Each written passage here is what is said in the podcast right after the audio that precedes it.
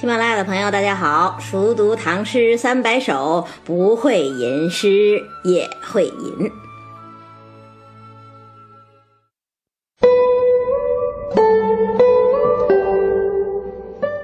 这几天呢，关于李白和杜甫的话题沸沸扬扬，还有一篇文章叫做《李白这么对杜甫，良心不会痛吗》。其实呢，李白跟杜甫之间的友情本来就是我个人非常非常喜欢的一个话题，所以也想凑个热闹，借着讲诗发表发表感想。问题是啊，从哪首诗讲起呢？按照道理，咱们应该讲入选唐诗三百首的《天末怀李白》或者是《梦李白》二首，但是呢，《天末怀李白》是秋天的作品。而两首《梦李白》虽然应该是在春天写的，但是季节感并不明显，所以呢，我还是想按照自己之前的计划讲一首真正属于春天的诗。哪一首呢？杜甫有一首《春日忆李白》，评价也非常高，绝对不低于唐诗三百首的入选标准。所以今天呢，咱们就破个例，讲《春日忆李白》。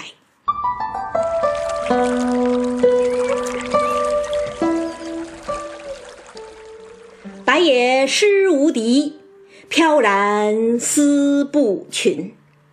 清新于开府，俊逸报参军。渭北春天树，江东日暮云。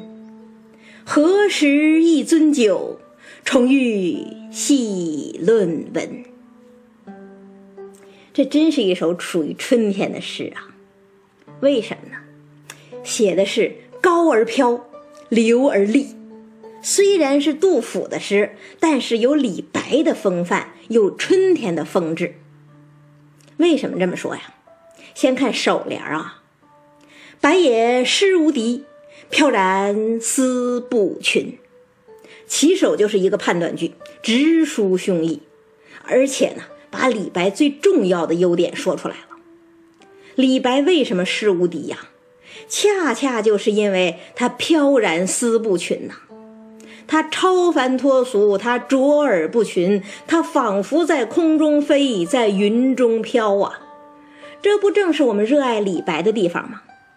所以说，白也诗无敌，飘然思不群，一句话，李白的定位也有了。李白的特点也有了，写的真是爽利呀！像谁写的呀？像李白自己写的。你看李白写赠孟浩然，不是劈头就是一句“我爱孟夫子，风流天下闻”，也是直抒胸臆啊，也是一下子就点到孟浩然的优点呐。所以呢，杜甫这两句诗可以说是对李白的致敬之作。那这还不算呢，这句话还有更漂亮的地方。漂亮在哪儿呢？在两个虚词“也”和“然”。这两个虚词啊，其实就形成两个自然的顿挫，仿佛两个加重提示音一样啊。白也诗无敌，飘然思不群。一下子，后面的诗无敌和思不群就显得特别突出。那分析完这个句子，我们还可以顺便理一理杜甫对李白的评价。杜甫除了说“白也诗无敌，飘然思不群”之外，还说过什么呀？他还说过“笔落惊风雨，诗成泣鬼神”呐。这可是不能再高的评价了。杜甫一直觉得李白是配得上人间所有的荣誉。也是一直被李白的坎坷打抱不平的呀。他说什么呀？他说：“冠盖满京华，斯人独憔悴呀。”他还说：“文章赠命达，魑魅喜人过呀。”甚至到李白犯了政治错误被流放，他也会说：“世人皆欲杀，吾亦独怜才呀。”为了李白。他是可以跟全世界为敌的。那诸位，杜甫对李白的判断准确不准确呀？太准确了。李白的确是盛唐气象的最佳代言人呐，就像余光中先生说的那样啊，袖口一吐就是半个盛唐啊。可是接下来呢，问题也就来了。咱们中国人讲一个人多厉害，往往习惯性的呀，就拿这个人跟古人比。比方说，您要是一个历史学家，我想赞美您，就会说您是司马迁在世啊。其实杜甫也是这么做的，他对李白评价这么高，他觉得李白像谁呀？看颔联就知道了：“清心于开府，俊逸报参军”呐。他觉得李白就像南北朝时期这两个著名的文学家于信和鲍照啊，因为于信官至开府仪同三司嘛，所以世称于开府；而鲍照呢，官至前军参军，所以世称鲍参军。那这两个人厉害不厉害呀？这两个人呐，确实非常厉害啊。于信和鲍照加在一起，其实就代表了魏晋南北朝骈文的最高成就了。而且呢，杜甫把清新和俊逸并举，也是对李白非常得体的赞美。要知道，李白的诗嘛，本来就是清新和俊逸这两个路子啊，就是既有流水落花之趣，又有鹰隼飞天之雄啊。那既然如此，杜甫拿这两个人来比他，是不是非常非常的知音？是不是深得李白之心呐？哎。完全不是那么回事儿，因为李白本人并不特别推崇这两位。在整个魏晋南北朝时代，李白本人最推崇谁呀？毫无疑问是谢朓啊。他怎么表达的呀？他说：“蓬莱文章建安骨，中间小谢有清发。”他还说什么呀？他说：“解道澄江静如练，令人长忆谢玄辉呀。小谢也罢，谢玄辉也罢，那都是指谢朓啊。所谓念兹在兹嘛。所以后人讲李白是一生低首谢宣城啊。那对于信和鲍照这两位呢，李白压根儿就没有提过，这就是问题所在呀。”杜甫说李白像于信，像鲍照，而李白说了我像谢朓啊，这就是严重的自评价和他评价不统一呀。那说到这儿，大家可能就不明白了，杜甫明明知道李白崇拜谢朓，为什么还非要拗着说，非说人家李白像于信和鲍照呢？其实这就是杜甫的认真了，也是杜甫对朋友的真诚了。要知道啊，李白和杜甫本来就是一对诗友啊，一起纵饮狂歌当然很好。但是呢，杜甫更在乎的还是跟李白抵足而眠，畅论诗文呐。此刻虽然两个人是天各一方，没法当面锣对面鼓的讨论了，但即使是写诗，杜甫也一定要把自己的想法写清楚。你觉得你像谢朓吗？我才不那么看呢。我觉得你作诗的路子明明和于信和鲍照是一样的，这就是真朋友啊。那正因为太想跟李白论诗了，所以杜甫写到这儿是情不能自已。自然而然的就从论诗转到怀人上去了。那接下来颈联是什么呀？渭北春天树，江东日暮云呐。这句话太漂亮了，堪称这首诗的诗眼呐。什么意思呢？当时杜甫在关中，也就是诗中所说的渭北，而李白呢，在吴中。也就是诗中所说的江东啊，这两个人一个西北，一个东南，整整隔了半个中国。杜甫这是在设想啊，李白如果向我这边翘首北望，应该只能望见依依春树吧，而我向着他的方向遥望南天，也只能看见暮云低回呀。你看这两句话。看上去只是在写景，根本没有人物出现。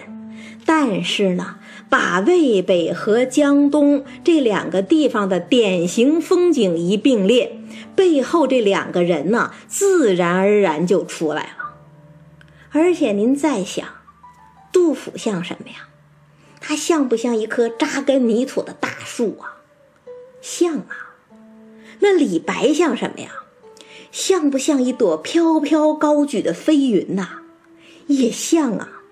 一句春树暮云呐，活脱脱这两个人都画出来了，那两个人背后的情分也就不言而喻了。这是什么呀？这就是王国维先生所说的呀：“一切景语皆情语也。”好的诗里头绝对没有单纯的风景，所有的风景都是情景交融。再读一遍啊。渭北春天树，江东日暮云。这句话写的太清新、太自然了，看似毫不费力呀，实际分量却是力透纸背。所以呢，到现在“春树暮云”已经演变成一个成语了，专门用来表达对远方朋友的思念之情。那再接下来。到尾联了，既然如此推崇李白，又如此思念李白，自然而然的就会引出最末一句的强烈期待了。何时一樽酒，重遇细论文呐？咱们什么时候能再见面呢？在一起把酒临风，细论诗文呐？论什么呀？也许到时候还可以论一论。你到底是像谢朓啊，还是像鲍照啊？也许还可以论一论，到底谁才是当今第一大诗人呢？其实无论论到什么问题，这两位唐代文坛的双子星相遇啊，那都是金风玉露一相逢，便胜却人间无数啊！哎，当然呐，历史是没有这么尽如人意的。根据学者考证啊，李白和杜甫一共见过三次。第一次是天宝三载的夏天，在洛阳；第二次是天宝三载的秋天，在梁宋；第三次则是天宝四载，在东鲁。此后两个人便如同身伤二星一样，再也未能相见了。而《春日忆李白》这首诗呢，是写于天宝六载，所以虽然。诗人是热切盼望重遇系论文，但是我们知道，这只能是一个跨越千年的梦想。那说到这儿呢，咱们真该说说李白和杜甫的关系了。很多人都觉得呀，杜甫对李白情深，李白对杜甫情浅啊。杜甫给李白写诗，现在流传下来的十四五首嘛，偏偏都是佳作呀。而李白写给杜甫的，连存疑的都算上，也才四首，而且呢，水准一般啊。有人就讲李白对不起杜甫，是不是呢？我个人是不愿意这么看问题的。为什么呀？第一个，李白比杜甫大十一岁，杜甫跟李白都不是学弟跟学长的关系，那是后辈跟前辈的关系。就算按照社会常识来讲，也是后辈仰望前辈多一些。那李白自己也一样啊。孟浩然比李白大十二岁，所以李白一直奉孟浩然为男神呐，给孟浩然写了很多首深情款款的诗。可是孟浩然呢，至少从目前留存的情况看啊，一首都没回。这是第一个原因，但不是最关键的原因。最关键的原因是什么呀？是李白和杜甫的性格就不一样啊。李白是什么呀？李白是仙呐，是飘在云中的呀。每天除了能够看到神仙，就是能看到自己了。所以他或者思慕神仙，或者张扬个性啊。对社会、对他人，他的体贴程度就会弱一些。可是仔细想一想。我们衷心喜欢的，不正是李白这种飞扬的个性和潇洒的情怀吗？但是杜甫不一样啊，杜甫是圣啊，圣人也是人呐，所以他是有普通人的情怀的，但是比普通人还要深沉，还要博大呀。所以我们会觉得杜甫对谁都是深情款款的呀。对老妻，他写什么呀？他写“香雾云鬟湿，清辉玉臂寒”呐。对孩子，他写什么呀？他写“不亲多年冷似铁，娇儿恶卧踏里裂”呀。对韩氏，他写什么？他写“安得广厦千万间，大庇天下寒士俱欢颜，风雨不动安如山”。我们敬仰的，不也正是杜甫的这种深情和博爱吗？这两个人性格如此不同，当然对朋友的态度也不一样了。李白更潇洒一些，杜甫呢，则是更多情一些。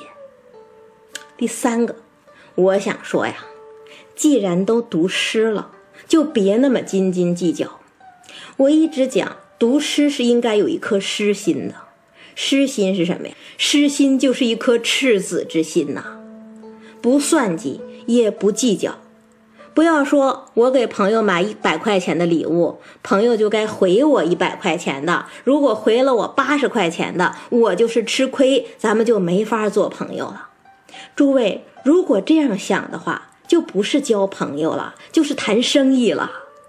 所谓真的朋友，不就是真诚的喜欢对方的优点，也宽厚的包容对方的缺点吗？普通朋友尚且应该有如此情怀，何况是诗仙李白和诗圣杜甫呢？